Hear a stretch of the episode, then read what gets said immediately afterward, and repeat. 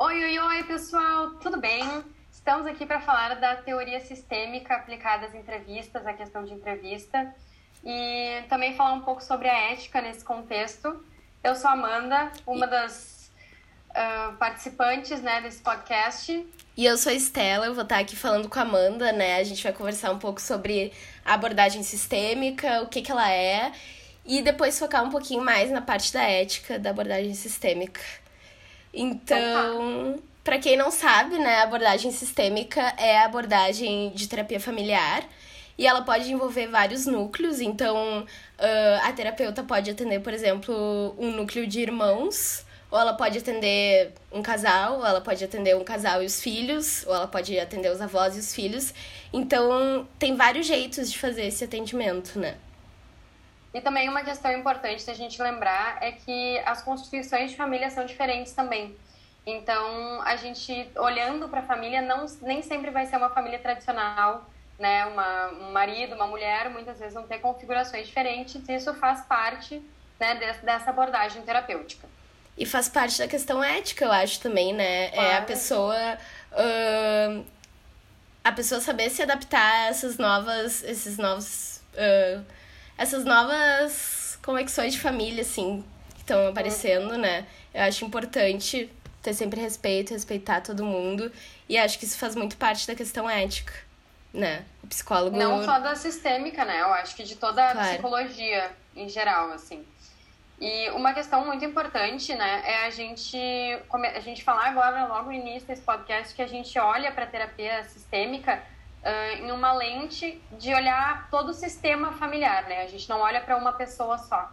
A gente olha para os vínculos que essa pessoa constrói, né? Para a comunicação das pessoas, para vários conceitos, como por exemplo a questão de hierarquia, né? A questão de subgrupos dentro de um sistema e várias situações assim uh, que diferente de outras abordagens uh, vai olhar para um todo, né? E muitas vezes essa terapia também vai atender várias pessoas juntas. Então, enfim, várias peculiaridades, né? Quando comparado a outras abordagens. Mãe, sai do meu quarto, por favor. Uh, a sistêmica também trabalha muito com o conceito da circularidade, né? Que é basicamente isso que a Amanda falou. É essa influência que todo mundo tem. Então, a ação que eu tenho vai ter uma reação na Amanda. E vai provocar uma coisa nela e ela vai ter uma ação a partir da minha ação. Então é essa circularidade de eventos que vai acontecendo no sistema familiar. Por isso eu acho que é tão importante a terapia familiar para entender o indivíduo como um todo, porque ele é formado dentro daquele, daquela família, né? E aqui a gente não fala só de família de sangue, né? A gente fala de família de criação. Isso é muito importante. E tem daí a questão da homeostase, né? Que é o equilíbrio intrafamiliar, né? O equilíbrio entre as atitudes, entre as, os padrões dessa família que pode muito bem, como a gente sabe, ser uma família disfuncional ou uma família funcional. Isso aí, e mesmo assim, mesmo que seja uma família disfuncional, eu acho que é muito importante, muito curioso, que essa família tá em homeostase. Mesmo ela estando uhum. numa homeostase disfuncional, ela tá em homeostase. Então, ela vai ter uma resistência para mudança. Então, aquela filha, por exemplo, que tem um papel de cuidadora dos pais, ela vai ter resistência de sair desse papel, por mais que o saudável seja ela, né, sair uhum. dele, porque ela não devia ser cuidadora dos pais, enfim. Mas. Então é muito interessante isso. Sim, é, é legal olhar assim, porque mesmo quando a gente está tentando reestruturar uma família uh, de uma maneira que vai ser benéfica, né, existe essa, essa resistência, né, esse medo da mudança, porque eles já estão acostumados, eles já estão Uh, mesmo que seja disfuncional, eles já estão equilibrados em uma, um certo jeito de funcionar ali dentro, né? Sim. Eu lembro de um exemplo que a professora deu na cadeira de terapia da família, uh, que foi de uma mãe que tinha papel de cuidadora na família, e daí ela morreu e ela tinha um marido e dois filhos. E ninguém pegou esse papel de cuidador porque eles estavam nesse sistema de homeostase em que cada um tem o seu papel e a partir do momento que alguém saiu, assim, essa homeostase se quebrou, mas ao mesmo tempo ninguém assumiu aquele lugar. Então uhum. ficou, não ficou um sistema saudável porque ninguém tinha o papel de cuidador naquele grupo. Sim. Pois é. Eu acho que entrou, né, numa nova homeostase, mas disfuncional. Né? Eu não sei bem qual era esse exemplo, então não sei se antes era uma família que tinha um, um modo de funcionar saudável, mas é, como a gente viu, né, a gente pode dizer que entrou num novo equilíbrio, né, mesmo que não tenha sido um equilíbrio legal, assim, para o funcionamento da família, para a relação das pessoas, né, enfim. Então, acho que entrando um pouquinho mais na ética, né? Não sei, Amanda, se tu quer falar mais alguma coisa sobre a terapia sistêmica num todo. Não, acho que vamos pra ética mesmo. Tá. Então, eu acho que a primeira questão da ética que chama atenção é a questão de dar a mesma atenção para todo mundo, né? Uhum. Então, a gente tem muito essa coisa, por exemplo, eu sou uma filha, então eu vou ser uma terapeuta de família e é muito fácil me aliar com a filha, eu sentir o que a filha tá sentindo, né? e não entender o sentimento da mãe, mas eu acho que é muito importante a gente ver que são pessoas com histórias e visões diferentes dos acontecimentos. E é importante que a gente não tome lados, que a gente claro. dê o mesmo tempo para todo mundo falar, que a gente uhum. estabeleça uma igualdade entre todo mundo, né? Então, uh, se tem, por exemplo, a gente vê aquela mãe que não deixa o filho falar por si mesmo, a gente fala, mãe, com licença, pode deixar o filho falar, né? Claro. Uhum. E eu acho que assim, é a gente olhar, né, para cada sujeito como único e como assim, e de uma forma horizontal, né? Mesmo que a gente esteja falando de uma família, pai, mães, uh, filhos, assim, que tem uma certa hierarquia, dentro do espaço terapêutico, a fala dessa criança tem que ser ouvida com o mesmo peso que a fala dos pais, né? E cada um tem que falar por si. Então, eu, Amanda, vou falar por mim, a Estela vai falar por ela, né? Eu não posso ficar interrompendo a Estela, eu também não posso assim, falar uh, por ela, falar dos sentimentos dela, né? Cada um tem que ter o seu espaço uh, com igual importância, com igual tempo, né? E sempre entendendo uh, o espaço do outro, né? A gente tem que fazer também com que não só a gente tenha que ficar sempre alertando a família, mas com que o próprio sistema entenda o espaço, né? Eu acho que isso é muito importante, porque um, um dos pilares, né? da sistêmica é a comunicação, né? Então a gente tem que ajudar essa família a estabelecer uma comunicação saudável. Sim. É. Eu acho que outra questão muito importante também que foi falada em aula uh, é a questão de quando tá atendendo um casal, né? Uh, porque às vezes acontece de ter que ter uma sessão individual, por exemplo, né? Tá atendendo um casal, daí em algum momento vai precisar atender os dois individualmente. E tem que ter combinados prévios, obviamente, em qualquer terapia. Mas eu acho que na sistêmica é muito importante também, porque tu tá envolvendo várias pessoas e pessoas com visões diferentes, então tu não quer ficar mais caído para um lado que para o outro, né? Uhum. E a professora falou de na terapia de casais especificamente combinar com o casal de, por exemplo, na individual, eles não falarem coisas uh, que o outro não sabe.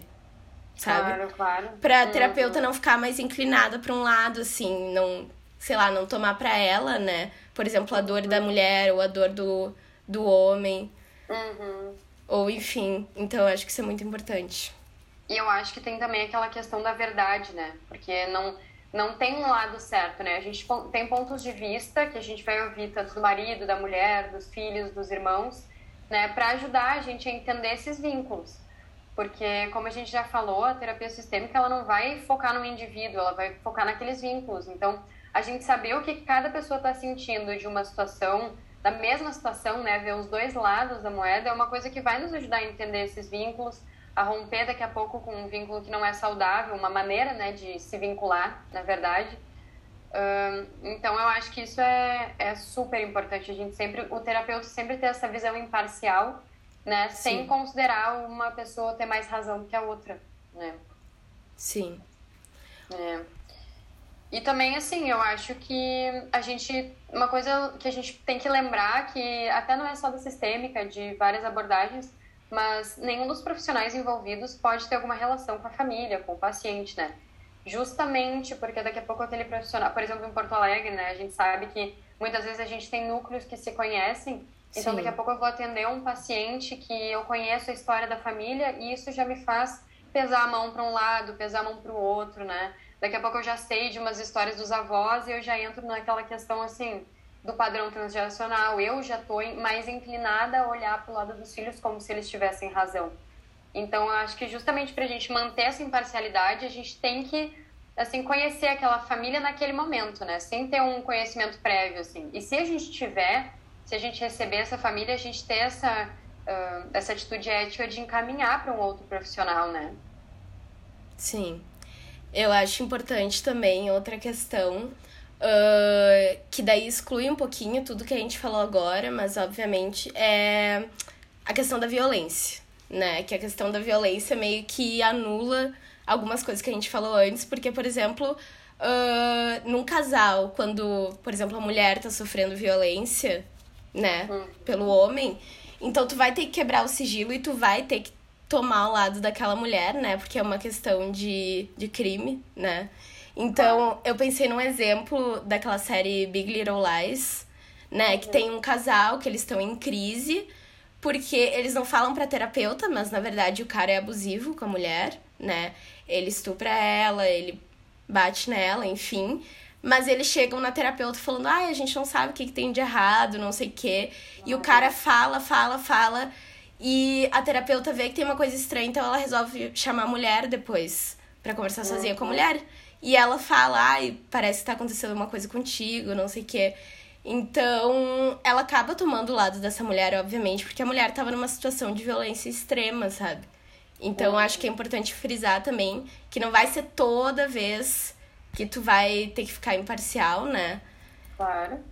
Mas, obviamente, fazendo com responsabilidade. É, eu acho que a gente tem que pensar assim que quando a gente fala nessa, na teoria, né, a gente sabe que na, na prática tem diversas maneiras de, de aplicação e diversas situações que a gente vai encontrar. Então, daqui a pouco a gente está aqui com uma teoria linda, mas que para um determinado casal não vai se aplicar. Né? Como foi esse Sim. exemplo que tu falou, né, Estela? Então, eu acho que a gente tem que sempre olhar para tentar reconhecer os padrões, tentar reconhecer todas essas questões que a teoria sistêmica nos traz, até o momento que a gente vê uma situação de abuso, uma situação de de violência, né, de, de abuso do poder, que aí a gente vai ter que intervir de uma maneira diferente, inevitavelmente, né? Porque uh, quando tem essa hierarquia, essa questão de muito desequilíbrio, tendendo a uma questão perigosa para alguma das pessoas daquele sistema, uh, a gente também tem que ser. É, é uma atitude responsável e ética a gente ter um manejo diferente, né? A gente daqui a pouco quebrar o sigilo, a gente precisar uh, entrar em contato com outras pessoas, outros tipos de profissionais que também vão poder nos ajudar, né, com todas essas situações. Sim, exatamente. Uh, então, acho que é isso, né, Amanda? Eu acho que tem mais uma coisa importante, é, assim, que até não entra tanto na ética, mas que é na maneira, na escuta, né? Só voltando um pouquinho, assim, antes dessa questão da violência, que a gente olhar assim que é menos significativo o que foi dito, né? A gente tem que olhar muito para como foi dito, porque tem assim, a gente pode falar para as pessoas o que a gente precisa, né? Como a gente falou, a base, né, dessa teoria sistêmica é a comunicação entre a família, né, para uh, deixar a passagem entre os vínculos mais limpa, digamos assim, né, que eles possam se comunicar com clareza então, a maneira como é dito, o tom de voz, as palavras usadas, se está falando de uma maneira acusatória ou de uma maneira mais assertiva, tudo isso eu acho que são coisas que impactam uh, na relação muito mais do que o que foi falado, né? Porque a gente tem que ter a liberdade de se expressar, mas saber como fazer isso, né?